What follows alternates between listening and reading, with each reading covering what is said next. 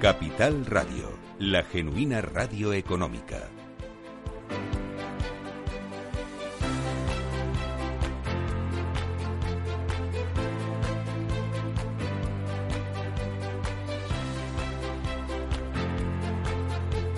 Laura Blanco.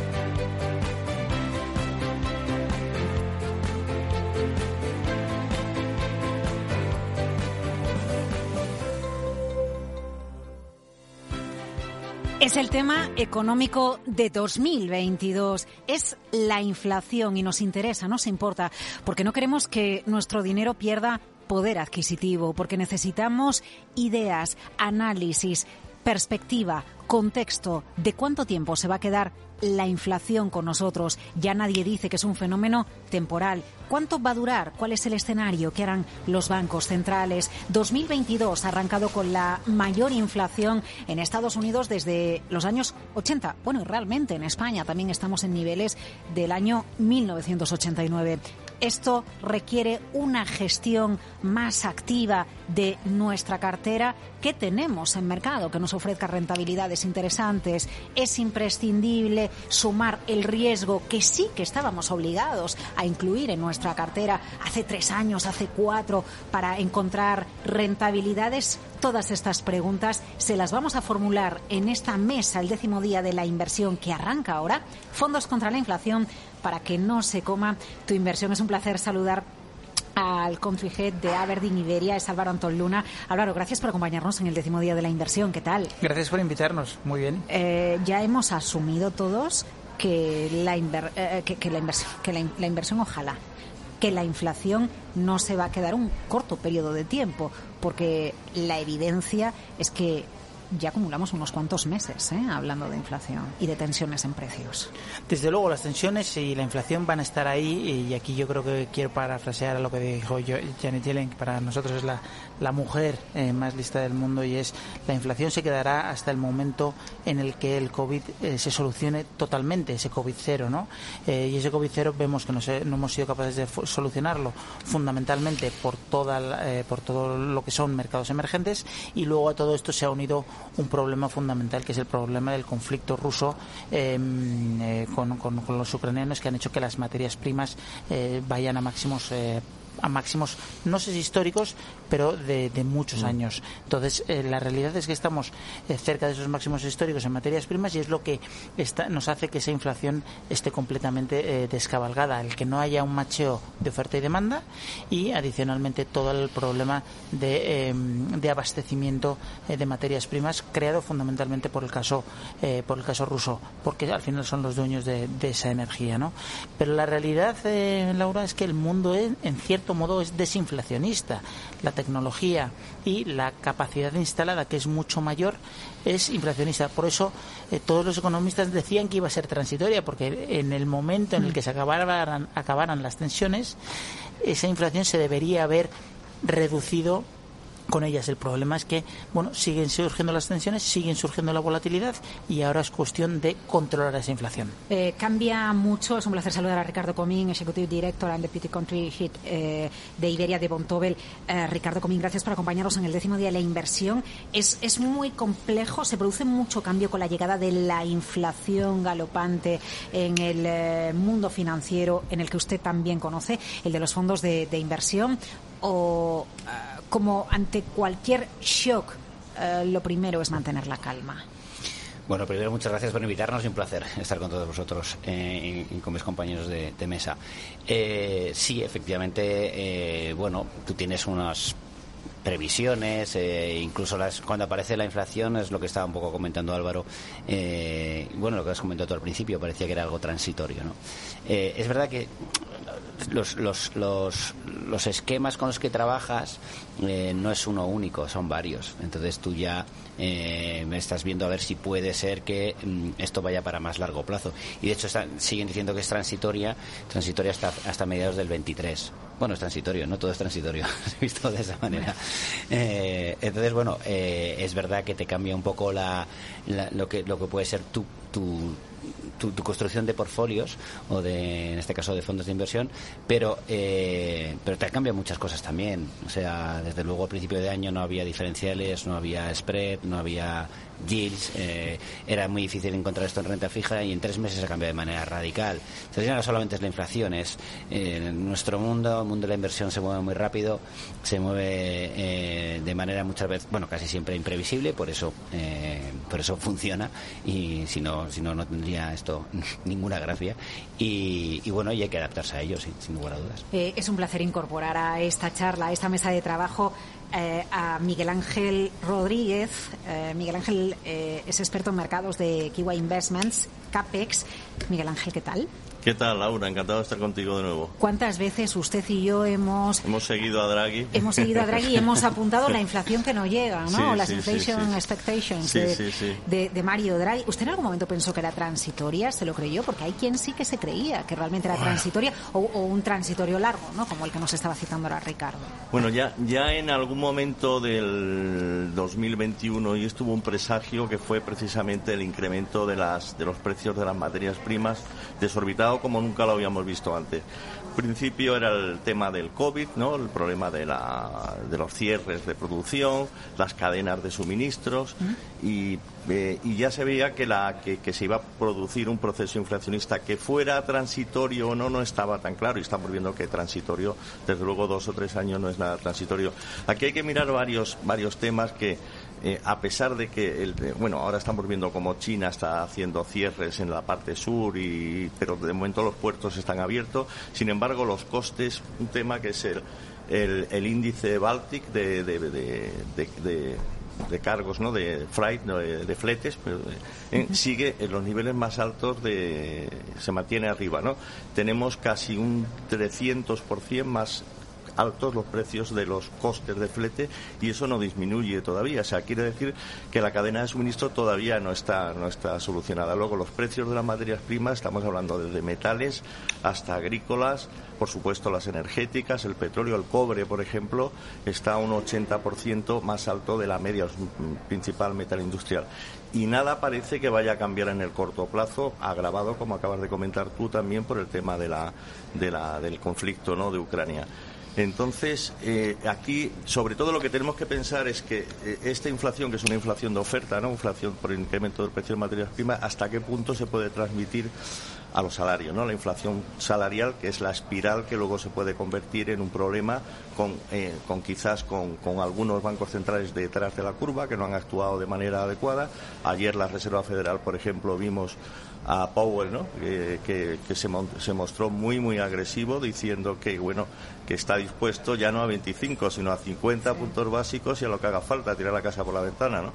Entonces, eh, el tema yo creo que, no está solucionado. Difícilmente vamos a ver una inflación en el corto o medio plazo, ni para este año ni para el año que viene, con diferencia también entre regiones. Muy diferente la inflación en Estados Unidos, donde ya empieza a transmitirse a los, a los salarios, los componentes de precio de la cifra de empleo, ya vemos que los salarios están tirando, con un mercado laboral muy estrecho, ¿no? Y en Europa, sin embargo, la subyacente, la que excluye los eh, alimentos y la, y la energía, se mantiene al 2,7-2,8%. Entonces es un escenario un poco dispar y de momento no creo que vaya a ceder. Eh, un escenario eh, con inflación que exige un juego de equilibrios. Usted citaba a los banqueros centrales eh, porque nadie quiere, después de la crisis provocada por el COVID y la cantidad, la, cantidad de liquidez inyectada en la economía a través de muchas vías, no solo la monetaria, sino también a través de la política fiscal, eh, que luego se frene en seco por un mal cálculo de los equilibrios que tienen que hacer los bancos centrales, ¿no? Y esa es la esa es la tesitura en la que yo creo que nos vamos a mover en los próximos meses a la espera de que los datos nos vayan indicando o, les indiquen a ellos a los poderosos del dinero cómo actuar. Pero todo indica que la Reserva Federal ya se ha decidido. ¿eh? Allá ya está. Eh, hoy ha hecho eh, Goldman Sachs, por ejemplo, espera subidas hasta el 2% de los Fed Funds, de los fondos federales para este año y, más para el año que viene. Sin embargo, el tema en el Banco Central Europeo es muy diferente. Hay dos frentes contrapuestos, ¿no? países periféricos y países centrales. Los alemanes siguen presionando por subidas de tipos, a pesar de que eh, Alemania en el último trimestre del año pasado tuvo ya una cifra de PIB negativa, un 0,5%, y posiblemente en este trimestre también la tenga. Eso es eh, eso es eh, eh, una recesión económica, con lo cual estaríamos en un escenario de estanflación, la famosa palabra de estanflación que tanto miedo da a todo el mundo y a los bancos centrales más que nadie. Y entonces el Banco Central Europeo, bueno, se está ya anticipando subidas para final de este año, van a dejar de comprar bonos, ¿no? El programa de, de, quantitative easing del Banco Central Europeo en el tercer trimestre de este año, algo que nos va a afectar mucho aquí en España. Los yields de los bonos españoles pues se irán, que sea, al 2,5, al 3% seguramente. Eso sí que habrá oportunidades ahí para poder entrar en el mercado pero son escenarios muy diferentes entre Estados Unidos y Europa, aunque luego estén algo correlacionados. Eh, a ver, está asintiendo tanto Ricardo, ¿por qué? Eh, ¿qué, le va sugiriendo lo que comenta Miguel Ángel? Bueno, estoy bastante de acuerdo. O sea, al final eh, ha vuelto una palabra que yo no oía desde el año 2006 de manera masiva, que es desacoplamiento. Pero antes hablaba del desacoplamiento de los emergentes y frente a los desarrollados. Ahora el desacoplamiento es entre Europa y Estados Unidos. Estados Unidos está en otro parámetro, el paro en mínimos, la, más o menos lo que es el crecimiento consolidado. En Europa estamos con, todavía con, un crecimiento cogido con alfileres. Eh, Miguel Ángel lo estaba diciendo, estamos casi entrando de manera oficial en recesión en Alemania, estamos hablando de Alemania. Tenemos ahora unos mayores obstáculos energéticos con todo el tema de la guerra de Ucrania y Rusia eh, para Europa que para Estados Unidos. Estados Unidos han hecho los deberes antes y tienen sus propias fuentes energéticas. Eh, aquí seguimos dependiendo de a ver qué va a pasar. el paro, mm, el ejemplo es España, lo seguimos teniendo muy, muy, alto, con lo cual ahí lo que es la inflación salarial, bueno, eh, puede estar más o menos controlada porque tú no, no tienes la, la presión de que tienes más eh, demanda que oferta, es al revés. Y, y luego, lo que estaba diciendo Álvaro, yo creo que no se, no se debe no se debe perder de vista ¿no? Eh, lo que son las tendencias de muy largo plazo eh, son desinflacionistas. Es decir los países las tenemos tremendamente endeudados. Estaban diciendo que después del gasto social el primer gasto que tiene el Estado español es pagar deuda y tenemos los tipos muy bajitos. Sube los tipos muchos a, a, España y a ver en dónde se nos va esto con lo cual eh, se acabó el crecimiento el BCE tiene que tener mucho cuidado con eso. Estamos viendo también una población tremendamente envejecida. Cuanto más mayores somos menos gastos tenemos lo normal es cuando uno empieza a montar su vida, empieza a gastar más, a hipotecarse, a comprarse coches, eh, bueno, todo ese tipo de gasto que es de montaje de una vida eh, de cara a futuro. Si tú ya tienes todo hecho, lo normal es que consumas menos. Y tercero es el tema eh, que se lo diga al comercio, al, comercio minoritario, es todo el tema de, desinflacionista de la, de la, de la digitalización. está obligando a un mayor control de costes en todo. Estamos viendo campañas, en este caso de marketing, eh, viendo cómo lo haces con una campaña tradicional, cómo lo, haces con, con, Google, los costes son muchísimo menores y, eh, así nos están apretando a todos. Entonces, bueno, esas cosas no han desaparecido. Otra cosa es que la materia prima, otra cosa es que los, los, famosos cuellos de botella eh, no, no, no terminan de disiparse, que es lo que estaban diciendo. Pero en la materia prima me gustaría decir una cosa, la materia prima lleva mucho tiempo sin subir y aún así sigue estando muy por debajo de lo que a lo mejor sería previsible que subiese con respecto a lo mejor lo que el crecimiento de la renta variable, que es una medida que puedes llegar a comparar. Entonces, bueno, eh, ha subido, lo que pasa es que todo lo que no había subido... Algo, algo de, de precio mientras haya alguien dispuesto a pagar ese precio, ¿no? El realmente va a estar en el momento en el que alguna economía diga, yo a partir de aquí crujo y no puedo más, y entonces paro y dejo de comprar. Pero mientras... Entonces, bueno, eh, es normal que, que, que, haya escenarios de subida de tipos, es normal que lo avisen, pero también como una cosa interesante, Powell, en teoría, esta última esta subida que acaba de hacer era de 50 puntos básicos, ha subido 25. Está muy bien hacer un discurso muy endurecido, eh, para porque muchas veces incluso solo con un discurso controlas o crees que puedes llegar a controlar de, la inflación. De hecho, en la charla, discúlpame, pero en la, conferencia que dio ayer, eh, yo estaba escuchando esta mañana sus declaraciones y él eh, yo le escuché 25 puntos básicos y si hacía falta más, ¿no? Porque efectivamente dice más, estoy dispuesto a más. We will do it, dijo, lo haremos. pero no llegó a decir 50. La palabra que utilizó fueron Si hace falta más, lo haremos. Porque efectivamente es lo que está usted diciendo. Está insinuando, claro. Insinuando, pero por si acaso los pasos que se van dando son cautelosos. Yo entiendo que hagas un discurso muy agresivo, de ese 2% que estaba hablando Miguel Ángel, y entonces la gente diga, oh, espérate, espérate, que ya no me voy a, ya no voy a ser tan alegre a la hora de endeudarme. O sea, ya estás un poco eh, controlando. la, la, llamaron a la última reunión, la llamaron una reunión dovish, ¿eh? con un discurso hawkish, ¿no? Está bien. Claro, eso, eso, es lo que hizo, ¿no? Y están, están haciéndolo bien, como, como lo hacen los banqueros centrales, pues tienen que tener mucho cuidado con la Para comunicación. no saber de política monetaria, Powell ya va rodado, ¿no? Eso decían cuando llegó, que cuando Trump lo puso de política monetaria no va era rodado. experto. Va, va rodado, de hecho, eh, o sea, lo que no puede cometer otra vez Estados Unidos es el error de enfriar demasiado la economía Claro. ni enfriar demasiado los mercados. O sea, lo que Estados Unidos no puede suponer ni es un problema para su propia economía ni un problema para sus mercados. Porque si miras eh, los datos, estaba mirando ahora los crecimientos estimados, esto tengo dos datos de finales de febrero y últimos ahora. Es decir, que Han está- ido a estamos, que han ido completamente a la baja, prácticamente un punto en, eh, en Europa, que pasábamos, teníamos un 4,3 de crecimiento a un 3,2. En eh, Estados Unidos 4,1, 3,6, ahí lo notan menos. En Reino Unido 4,4, 3,8. Y luego voy a dar los datos de, de, eh, de India, que es de los países que vuelve a crecer del 8,6 al 10,6. eh, y del 4,3 al 4,5 China, es decir, que mercados emergentes más o menos se mantiene estable y donde se nota fundamentalmente ese mercados Y en, desarrollados. en mercados emergentes están, están bajando tipos. Ya, Claro, y- China, y, hay, China. y hay estímulos, hay estímulos porque hemos hablado de eh, volatilidad, que es en cierto modo Laura es bienvenida, porque el año pasado no había forma de Mm. comprar un, un crédito investment grade.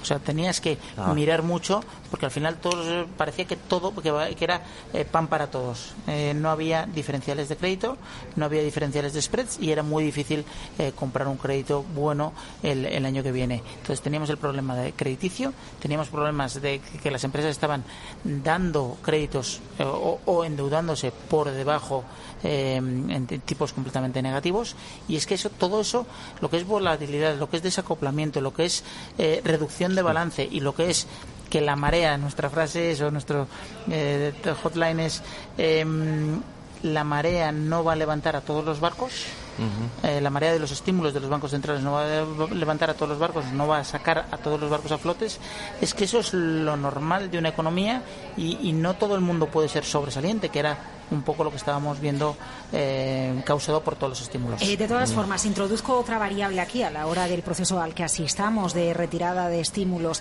eh, paulatina y aquí podemos hablar de bonos o podemos hablar de renta variable. Una de las características que nos ha, bueno, uno de los fenómenos que deja la crisis financiera en la que fueron los bancos los que eran los, los grandes prestamistas del sistema provocó otro fenómeno, la, la- la corrección de los excesos y fue que los particulares eh, o, o las empresas con liquidez se convirtieran en esos prestamistas o financiadores de proyectos para nosotros, para los particulares, que hayamos eh, que, nos convirtamos en inversores. Eh, a- al final, eh, cuando citabas antes el caso de Estados Unidos, Álvaro, la riqueza que en principio consideran tener los estadounidenses eh, muy habituales de los mercados financieros. Eh, levantar la construcción que se ha hecho a lo largo de los últimos 10 años, en la que al particular se le ha convertido en un inversor, en la que a la empresa se le ha convertido en un inversor.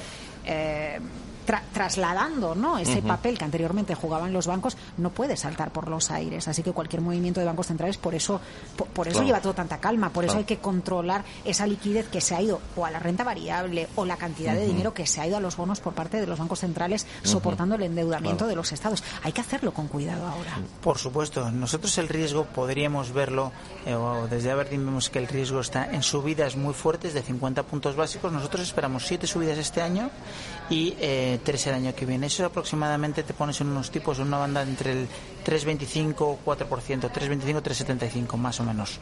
Entonces, lo que no puedes permitir es una subida muy superior a eso, porque eso sí que haría descarrilar eh, la economía. Ahí es donde está el riesgo, es en el 4,5% o subidas muy bruscas de 50 puntos básicos y muy sucesivas. Es decir, que ahí eh, yo creo que estamos dentro del consenso, eh, pero no podemos esperar subidas muy fuertes porque haría descarrilar la economía y, por supuesto, el endeudamiento de, de tanto los países como de las personas personas, eh, con las personas físicas, que estamos en máximos. De hecho, eh, y aquí yo creo que tanto Ricardo como yo sacamos pecho y es que los únicos países que a día de hoy cumplen los criterios de Maastricht son los países emergentes a día de hoy. O sea, es, es, es, de es, deuda, es, sí. que es de deuda. De deuda, sí. Con respecto a deuda. por debajo del 60%, Exacto, claro, sí. Exacto, Y a lo mejor de déficit incluso también. De déficit también, sí. O sea, que es que es una, Sí. es una cosa curiosa. Siempre O sea, a co- a costa también de, men- de anterior menor crecimiento en Mm. muchos casos también, ¿no? Sí. Pero el caso sí, el tema de los países emergentes ahora mismo como oportunidades de inversión, los spreads de crédito se están ampliando, ¿eh? todavía puede que vaya algo más, ¿no? Pero llegará un momento en que sean eh, sobre todo, aquí siempre tenemos que hablar de tipos de intereses reales, ¿no? La inflación, ¿dónde va a parar? eh? ¿Dónde va a parar? Y si los, eh, la rentabilidad que vamos obteniendo es suficiente como para poder mantener, preservar el valor patrimonial, ¿no? De momento, a mí me da la impresión de que no es, pero estamos cerca, ¿no? De niveles ya que pueden ser apetecibles. Preservar el valor patrimonial enseguida, más con Álvaro Antón Luna, con Miguel Ángel Rodríguez, con Ricardo Comín en eh, una charla, un debate especial la inflación y cómo protegerse en el mercado para que no pierda poder adquisitivo eh, nuestro ahorro, nuestro capital. Continuamos enseguida en el décimo día de la inversión.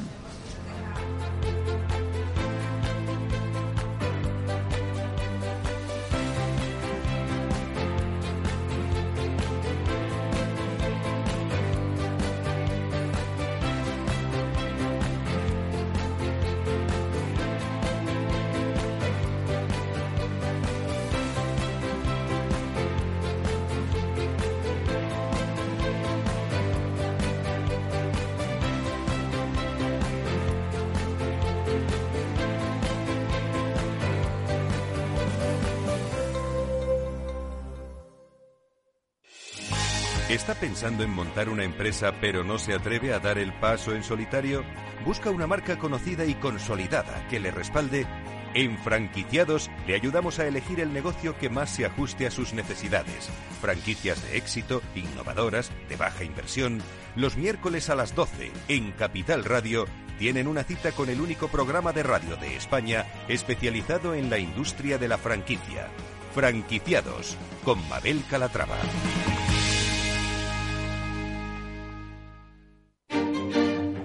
Los viernes en Capital Radio, la salud protagonista. Valor Salud. Industria, pacientes, profesionales y directivos del sector. Investigación y todas las áreas del mundo de la salud y sanidad con sus personas y empresas. Evolución de la pandemia. Novedades de nuestra medicina y sus profesionales. Con los expertos y destacadas empresas. Valor Salud. Cada viernes a las 10 de la mañana, la salud protagonista con contenidos claves y un estilo propio. Valor Salud. Con Francisco García Cabello.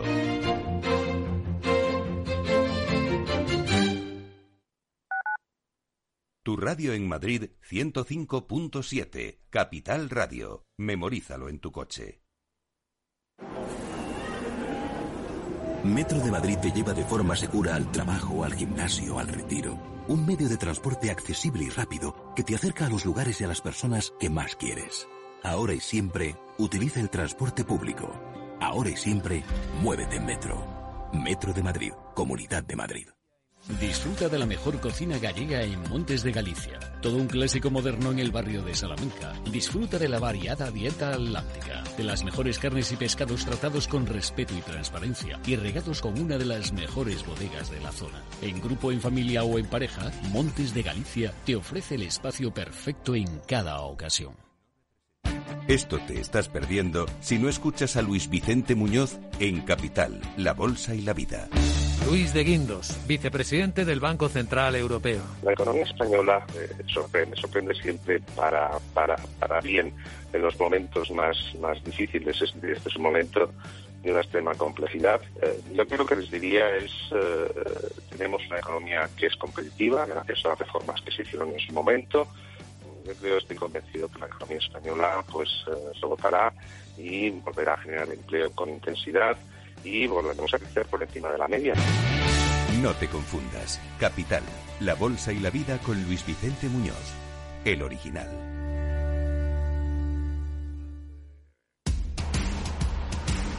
No pierdas detalle de todo lo que afecta a tus inversiones y a tu bolsillo.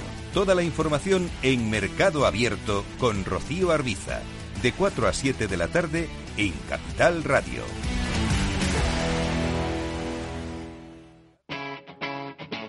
Capital Radio.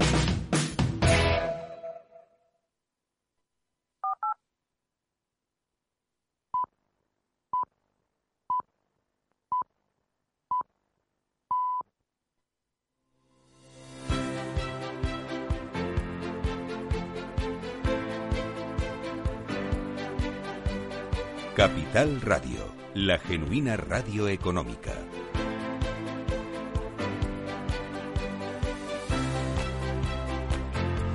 Pues tenemos que hablar de cómo preservamos en un entorno de inflación que ya hemos repasado. Me, he quedado la duda. Bueno, a ver, por partes, que luego me lío. Álvaro Antón Luna, de Aberdeen Iberia, Miguel Ángel Rodríguez, de Kiwi Investment, Ricardo Comín, de Bontobel. Estamos charlando con ellos sobre, sobre la inflación, sobre ese fenómeno que, que nos acompaña eh, desde hace unos cuantos meses, algo más que transitorio, y que no requiere ahora el siguiente paso, entender cómo preservar nuestro capital. Iba a decirles que me quedé con una duda, preguntarle a Álvaro si eh, teme más a que la inflación se quede durante un periodo prolongado de tiempo o la inflación ya la tenemos asimilada y es la, esta inflación realmente lo que puede poner en jaque al mundo, que esa inflación se quede, que no sea transitoria y que la economía haga bomba.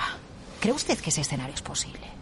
Hombre, posible a día de hoy yo ya no descarto nada y sobre todo por cómo se ha dado la, la vuelta al mundo yo creo que Aberdeen no descarta nada ni, ni nadie puede descartar nada porque porque lo que no se veía es lo que está pasando, ¿no? Y ha pasado una, dos y tres veces. Entonces yo no sé si esto es lo- las siete plagas eh, de, de- de la Biblia, con lo cual a día de hoy yo creo que nada es descartable y a todo se le dan muchas más probabilidades de las que se les daban antes a cualquiera de los escenarios. Es decir, el escenario central ahora mismo no tiene ni un 35 ni 40% de probabilidades. O sea, la gente no se puede mojar. Te dan un El, escenario el- el de- cisne negro sería que no pasara nada, ¿no? Exactamente, pero la realidad es que eh, a nosotros personalmente nos da mucho más miedo una inflación completamente eh, eh, descabalada, descontrolada eh, y que haya más volatilidad y que se genere más problema y más tensión eh, de la que hay, eh, porque como te decía, lo que sí descartamos eh, como entidad, Aberdeen descarta ese, ese, ese fenómeno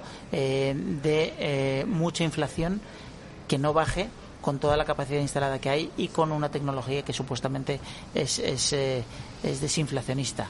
Estábamos ayer repasando a través de las redes sociales algunas periodistas de información económica qué inflación había en el año en el que habíamos nacido.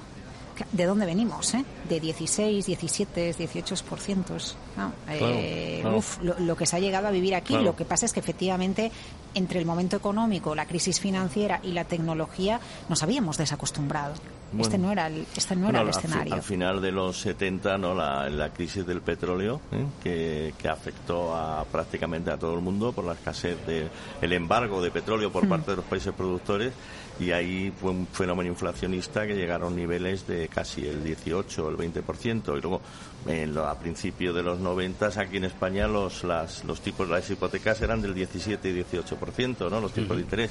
Lo que, si miramos una curva ¿eh? de los de los de los de los deals, de los tipos de interés o, en Estados Unidos y en Europa recientemente, vemos que lo único que han hecho ha sido bajar. ¿Eh? bajar desde niveles que eran o sea lo que no es normal es tener tipos de interés negativos en un bono de 10 años a- alemán eso es eso es contraeconómico no tiene ningún sentido no y eso es una una disfunción podemos Una anomalía. una anomalía del Mm. mercado que ahora los bancos centrales lo que están haciendo y lo que pretenden hacer es normalizar la situación. Eh, No, estamos, no están haciendo de momento una política monetaria restrictiva, eh, sino simplemente normalizando y, y adquiriendo munición para, por si cuando llegue el momento más adelante, puedan llevar a cabo otro tipo de medidas. ¿no? Y entonces, de momento, no es tan preocupante en el sentido, tipos de interés como los que estamos aquí hablando, del 2,5 o 3% es que nada. Están dentro del objetivo, pero Claro. el problema es que serían tipos del 5, 6, 7, Claro. 8% en línea con la inflación, que eso sí que eh, haría descarrilar la economía la economía global. No creo, tampoco creemos que llegamos a eso, ¿no? Pero es, Mm. es ahí donde está nuestro mayor riesgo no, y no al contrario. No, no sería malo que llegásemos a unos tipos de interés de referencias de, de los bancos centrales del 4,5 o 5% si estuviésemos creciendo por encima del 3% y si la inflación estuviese al 2%, que es el objetivo. Sería el escenario ideal para todos los para todos, ¿no? Para todos los inversores. Y no estaría tampoco. Eh, yo no lo desdeñaría desde este momento, ¿no? Que llegásemos en Estados Unidos, por ejemplo, a niveles, como has dicho anteriormente, del 4%, 4,5% más adelante, ¿no? Es que una inflación del 2% al final es, es, un evento positivo, es decir, mirándola con cariño, la inflación de un 2% es, es, un crecimiento normal de todas las empresas de un 2% todos los años, es decir, tu línea de ingresos todos los años mejora un 2%. Eso es lo que es, es lo que es natural. Lo que no era natural es tener, pedirte crecimientos sin inflación y con tipos al, cero. Es verdad que y ese es el fenómeno del, del, growth, ¿no? Y por eso el growth y el value y todas las y todos los problemas que luego se generan a su alrededor, ¿no? Pero es así. Esto es como el famoso refrán árabe, ¿no? Eh, ten, cuidado con lo que deseas, no vayas a conseguirlo. Y es verdad que todos estamos deseando que hubiese algo de inflación, que hubiese algo... Pero lo que pasa es que, claro, lo único que te compensa la inflación es el crecimiento. Oh. Si no tienes crecimiento suficiente para compensar esa inflación es donde empiezan los problemas. Entonces, bueno, lógicamente que eh, volvemos a, la, casi a la posición de partida. Eh, tú tienes inflación, tienes que conseguir que haya crecimiento que, que más o menos te compense esa inflación la partida que, le toca jugar a los bancos centrales no es fácil, no es nada sencilla. Eh, porque, claro, como te pasas un poquito de frenada, la has liado. Ahí sí que puedes meter a un mundo en, el escenario peor, que es la estaflación. Nosotros en Montobel no creemos que haya recesión. Eh, o sea, vamos a ver, es una, todo lo tienes que mirar de reojo. Lógicamente, eh, ha hablado de las siete plagas Álvaro, ya hasta ha llovido arcilla. Entonces, bueno, puede pasar de todo. Y, pero pero no, no consideramos en este momento que haya, llegue a haber recesión. Ahora bien, eh, mucho ojo a los movimientos. Y luego aparte hay una, en cuanto a tipos, pero hay una, hay una cosa que, no sé, que es que con el tema de subida de tipos eh, no, no, no se está teniendo suficientemente en cuenta, que es retirar los estímulos eh, monetarios. O sea, los estímulos monetarios estamos hablando de toneladas de dinero. Y eso se está retirando de mercado. Ya, ya es un shock bastante importante para lo que es todo el sector financiero. Parece que eso se ha olvidado ya, que lo único que amenaza, o la, lo único nubarrón es una, una, excesiva subida de tipos. O sea, las políticas agresivas ya han empezado con, con la retirada de estímulos monetarios. Y, luego, luego vienen los tipos. Ayer el, este Powell habló del, del comienzo del que llaman el quantitative tightening, ¿no? El, o sea, lo contrario al quantitative easing, que es la Reserva Federal tiene un balance ahora mismo de bonos de 9 trillones de dólares una barbaridad.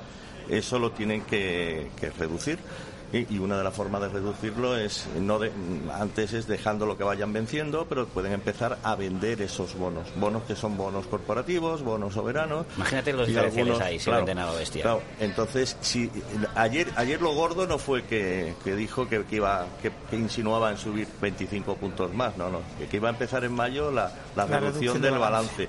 donde el balance se puede ir el yield del bono de 10 años pues ahora estaba a 2.30, 2.40, pues se pueden ir al 4% fácilmente, ¿no? Y además es uno de los objetivos, que la curva esté positivizada, ¿no? El steepening de la curva, ¿no? Porque ahora mismo está demasiado plana, con 20 puntos básicos del 2 a 10.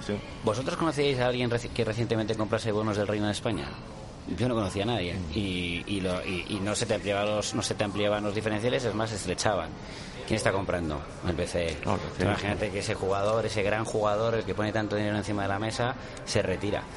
Pues a ver, eh, tendrán que ampliarse con todo el sufrimiento de prima de riesgo, todo lo demás, que los diferenciales lo suficiente para que volvamos otro, todos a tener interés eso ocurrirá a final de este año, cuando empiecen ya a finalizarlo en el tercer trimestre. Bueno, se anticipará el mercado seguramente, ¿no?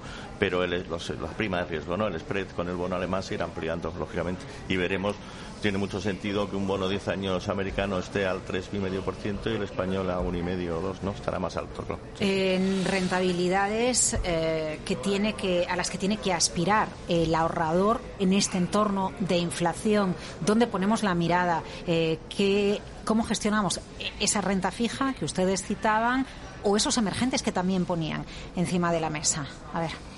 Yo creo que la renta fija hay que gestionarla siempre igual, que es eh, preocuparte de que la deuda que estás comprando se repague, que te devuelvan el dinero que estás poniendo encima de la mesa y que te paguen un cupón interesante. A principio de año no te... En este entorno de inflación, ¿dónde ponemos la mirada? Eh, ¿Cómo gestionamos esa renta fija que ustedes citaban o esos emergentes que también ponían encima de la mesa? A ver.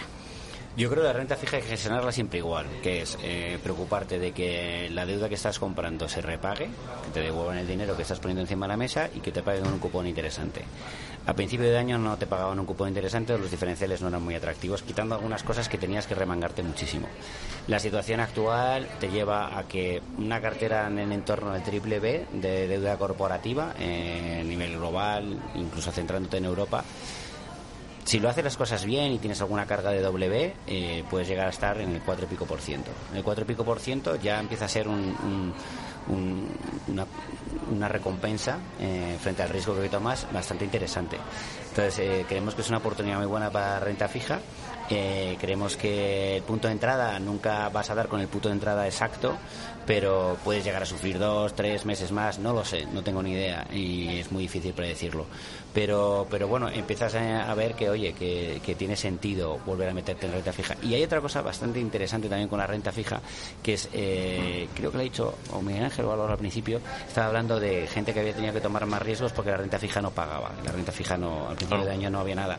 Bueno, pues hay mucha gente desperfilada, hay muchos clientes que se han estado desperfilados eh, porque había que buscar mm, que, recompensa y lo, lo, lo buscabas en la renta variable. Probablemente haya un proceso de venta de renta variable para comprar renta fija porque vuelve a estar atractiva. Entonces, bueno, eh, cuando algo empieza a estar atractivo y el mercado lo empieza a comprar, yo creo que es un buen momento para, para también comprarlo. Eh, me gusta que, se pongan ideas encima de la mesa y que vayamos reflexionando sobre el, eh, el escenario que se nos abre por delante como inversores. Álvaro, respecto a las opciones que tenemos encima de la mesa, desde su casa, desde Aberdeen, eh, ¿qué, ideas se le están pasando por la cabeza en esta charla que estamos teniendo?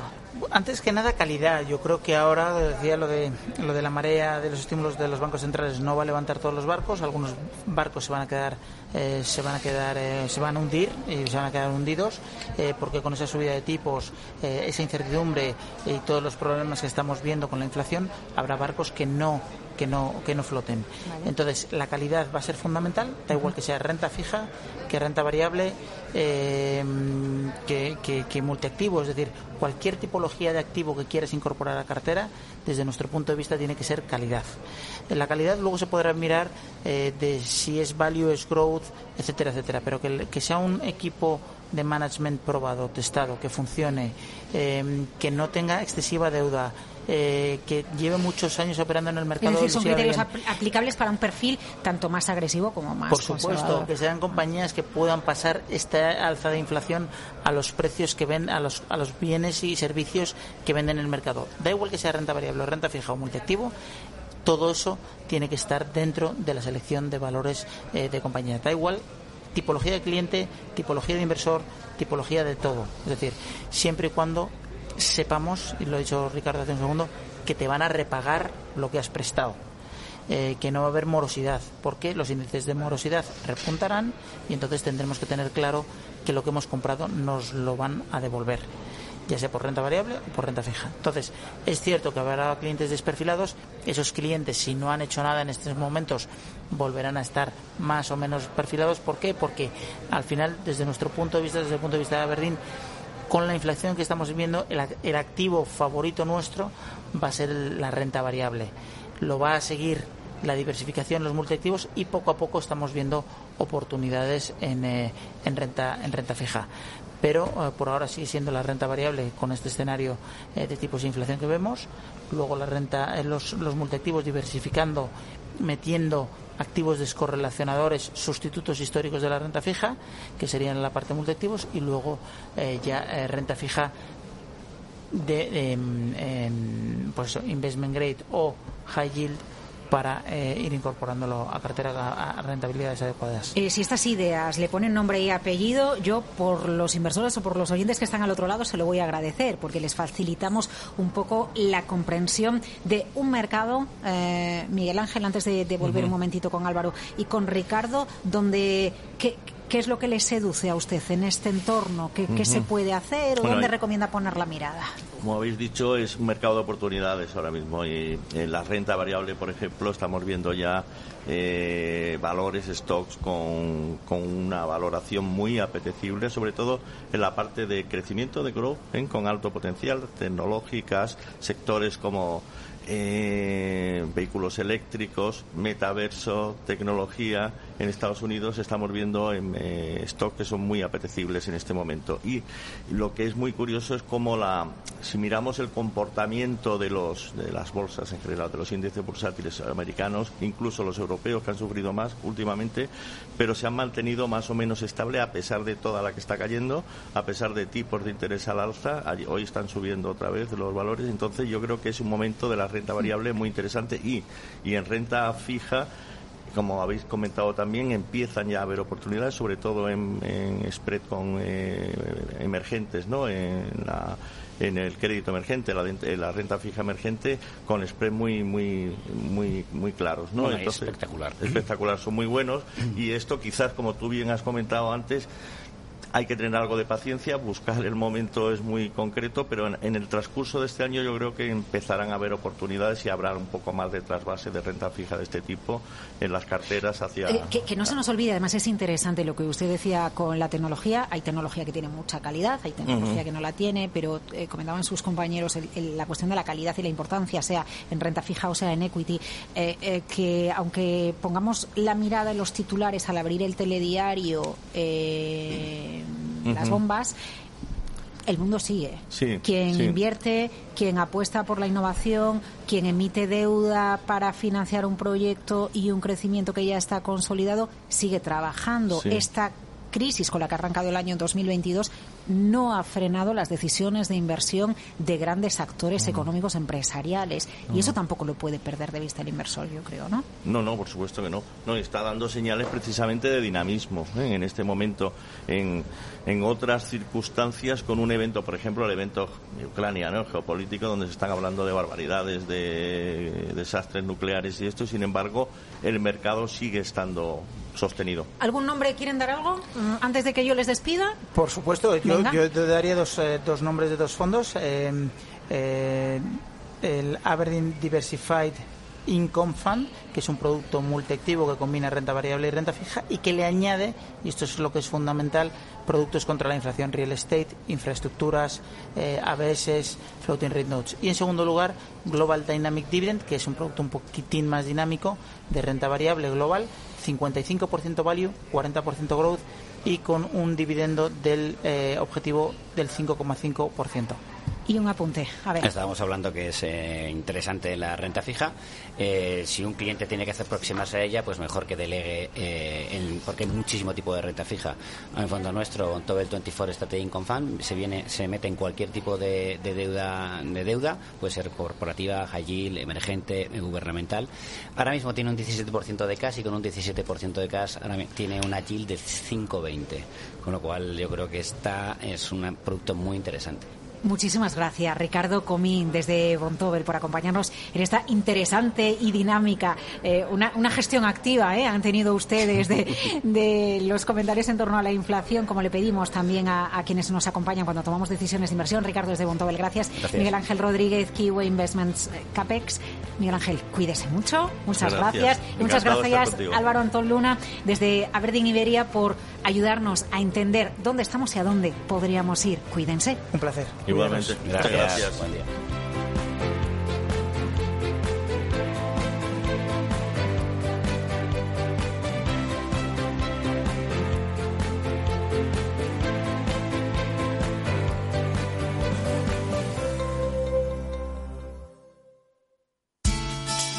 De la mano de Alejandro Mazón y el equipo de Cuídate Deluxe, llega el chico del chándal a El Balance para ayudarnos a estar en forma y mejorar nuestro bienestar general. Los miércoles a las ocho y media de la tarde en El Balance. Capital Radio. Mesa y Descanso es el programa donde Mar Romero te acerca cada fin de semana los mejores productos, te invita a disfrutar de los buenos vinos de cada denominación de origen y a conocer restaurantes y lugares de ocio con un encanto especial. Mesa y Descanso, los domingos a las 13 horas, aquí en Capital Radio. Capital Radio, la genuina radio económica.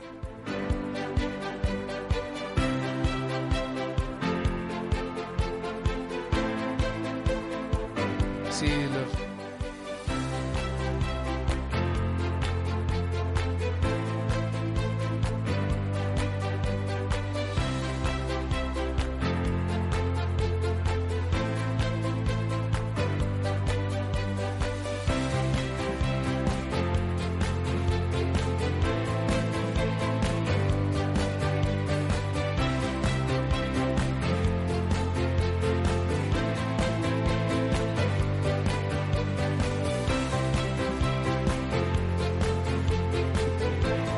entramos ya en el tiempo de clausura de esta décima jornada dedicada a la inversión en Capital Radio. Y aquí desde el Palacio de la Bolsa de Madrid, pues vamos a saludar a nuestro invitado para cerrar nuestro espacio.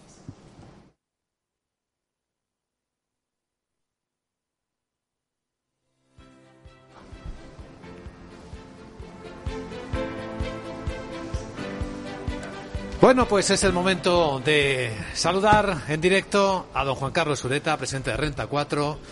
Don Juan Carlos, bienvenido. Buenos días, Vicente, encantado en estar con vosotros. Y gracias por ayudarnos a clausurar esta jornada de mañana de la décima, del décimo día ya de la inversión de Capital Radio, que ha tenido una intención muy clara y es conectar con el sentimiento y la sensibilidad de nuestros inversores oyentes.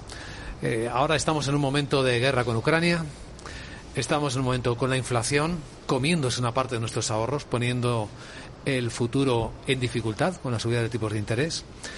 ¿Hasta qué punto debemos estar preocupados? ¿Cómo podemos eh, empatizar con lo que sienten nuestros inversores oyentes, don Juan Carlos? Bueno, al final invertir es participar en la economía, no en el futuro de la economía. Y por tanto, la, pregunta es, bueno, eh, ¿cómo va a influir la guerra de Ucrania? En la, economía. Evidentemente va a tener un impacto económico negativo a corto plazo. No cabe duda que la combinación de inflación y crecimiento va a ser peor. Va a haber algo más de inflación y algo menos de crecimiento. Pero yo creo que la gran pregunta es si realmente la guerra de Ucrania nos va, va a meter a la economía mundial en ese túnel oscuro de, de una gran depresión, de una gran recesión global, de eso que se llama la estanflación. Y creo que la respuesta simple es que no. Bueno, la respuesta simple sería, pues depende, depende de quién gane la guerra. Esta es una guerra de Occidente contra Putin, pero yo diría que la guerra ya está ganada por Occidente. Yo creo que Putin ya ha perdido la guerra. Aunque gane la guerra militar, creo que ha perdido la guerra de valores, ha perdido la guerra eh, de la comunicación, ha perdido la guerra económica, ha perdido la guerra de la credibilidad. Y creo que, insisto, aunque gane la guerra militar, que, también es dudoso, eh, yo personalmente apuesto más bien por una negociación que ponga fin a la, guerra militar, pero creo que eh, si Occidente gana esta guerra, y creo que la va a ganar, creo que de hecho ya la ha ganado, la consecuencia no será una gran recesión global, habrá un periodo de menos crecimiento y algo más de inflación, pero creo que la salida será en positivo, como fue en positivo la salida del COVID, la salida de la pandemia. Creo que en el siglo XXI pues estamos ya acostumbrados a este tipo de situaciones de, shocks, ¿no? un poco de situaciones eh, de alguna manera eh, tan, eh, tan problemáticas que de repente vienen, ¿no? como fue las Torres Gemelas, como fue luego la crisis de Lehman, como fue la casi ruptura del euro el año 2011-2012, y luego el COVID y ahora pues la guerra de Ucrania. Pero creo que la salida va a ser en positivo. a pesar de que en el corto plazo la economía sin duda va a sufrir. ¿no? Entonces, si invertir es participar en el futuro de la economía, pues creo que hay que invertir y creo que la guerra de Ucrania no cambia ese modelo básico de que hay que invertir. Mm, pero la reflexión que hacemos es hasta qué punto estábamos preparados, porque ocurrió con la pandemia, puede estar ocurriendo ahora mismo con la guerra. Me refiero no solo personalmente, sino también como inversores. Puede que muchas personas estén pensando si se perfilaron bien. Bueno, eh, yo creo que hay una cuestión de perfilación, sin duda, ¿no? Pero también hay una cuestión de saber lo que es invertir, ¿no? Invertir es muy diferente a, ser un rentista, ¿no? Invertir es tener un patrimonio eh, y, con ese patrimonio, estando invertido en, como digo, en, empresas o en activos eh, reales o, en activos financieros, pues participar en ese futuro de la economía, ¿no? Y yo creo que hay algo que debemos saber todos y es que hay una volatilidad en los activos financieros y eso hace que el valor liquidativo eh, pues, pues eh, varíe y, en, momentos de crisis como se está con la guerra de Ucrania baje, ¿no?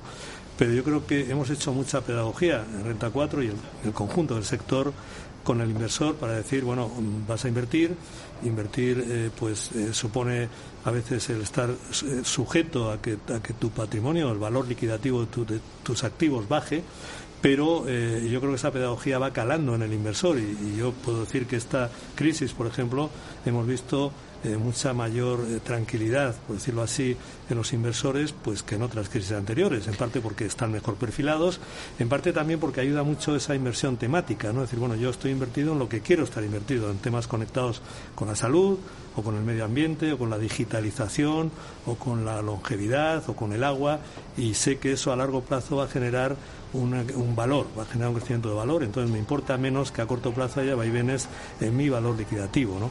Yo creo que ahí se ha avanzado, pero evidentemente hay que seguir avanzando. Yo comprendo que también para el inversor, pues a veces es muy complicado ver que de un día para otro por lo menos en valor liquidativo, en valor de mercado, sus activos han caído y han caído a veces de forma notable y por hechos pues muy ajenos a lo que es su inversión.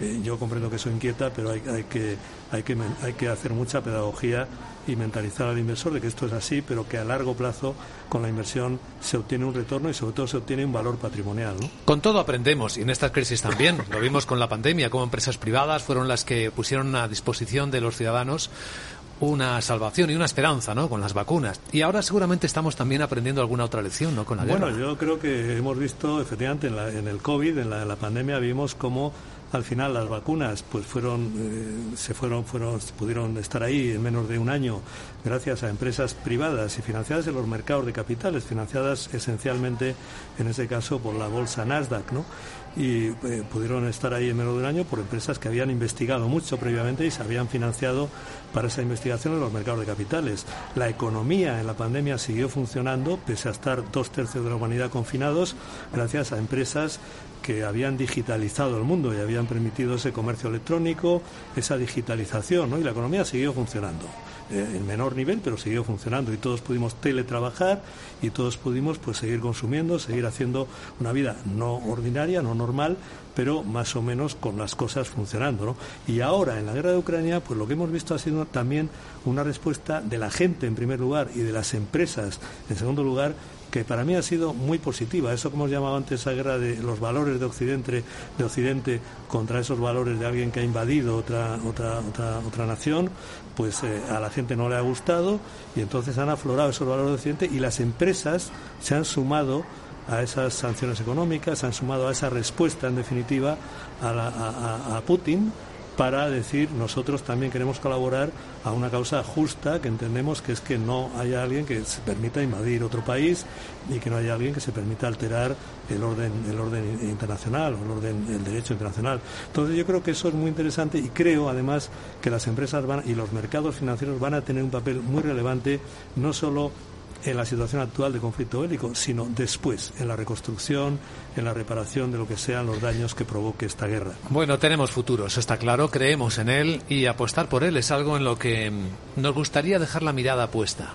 En ese futuro, don Juan Carlos Soleta, ¿estarán los activos digitales? Están ya, ¿no? Van a estar los activos digitales, van a estar los criptoactivos, sin ninguna duda. Hemos, estamos asistiendo al nacimiento de una nueva oleada de revolución digital que la marca la tecnología blockchain y la marca el mundo cripto. En el mundo cripto es verdad que hay, hay mucha burbuja, pero también hay un fondo de verdad, un fondo de valor enorme. Pasa algo parecido a lo que pasó con las llamadas .com, ¿no? El año 99-2000 había burbuja, pero también ahí estaban los Amazon, ahí estaban los Google, etcétera, etcétera, etcétera, ¿no? Entonces, eh, el mundo blockchain, el mundo cripto, lo interesante es que crea nuevos activos, crea nuevos mercados y, por tanto, eso lo que genera es mercados de financiación también nuevos para las empresas, para la economía y yo creo que va a ser un mundo de una creación de valor espectacular y, por tanto, ese también forma parte del futuro, sin ninguna duda. Don Juan Carlos Ureta, presidente de Renta 4, gracias. Escuchas Capital Radio, Madrid 105.7, la radio de los líderes. Si mantienes la cabeza en su sitio, cuando a tu alrededor todos la pierden, si crees en ti mismo cuando otros dudan, el mundo del trading es tuyo. Trading 24 horas, un sinfín de oportunidades. Cuando ves la oportunidad, IG. Todas las operaciones conllevan riesgo. 76% de las cuentas de inversores minoristas pierden dinero en la negociación de CFD con este proveedor. Debe considerar si comprende el funcionamiento de los CFD y si puede permitirse asumir un riesgo elevado de perder su dinero. Capital Radio existe para ayudar a las personas a formarse y conocer la verdad de la economía. Los valores que Capital Radio defiende son la verdad, la libertad y la responsabilidad. Capital Radio es una empresa independiente que no se identifica con ideologías políticas. Capital Radio está aquí para ayudar a las empresas a comunicar cómo crean valor. Capital Radio apuesta por empresas sostenibles, transparentes y comprometidas con la sociedad. ¿Y tú? ¿También quieres trabajar por un mundo mejor? Aquí tienes tu sintonía.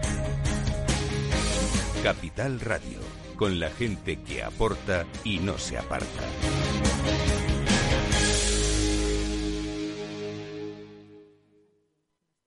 Esto te estás perdiendo si no escuchas a Luis Vicente Muñoz en Capital, la bolsa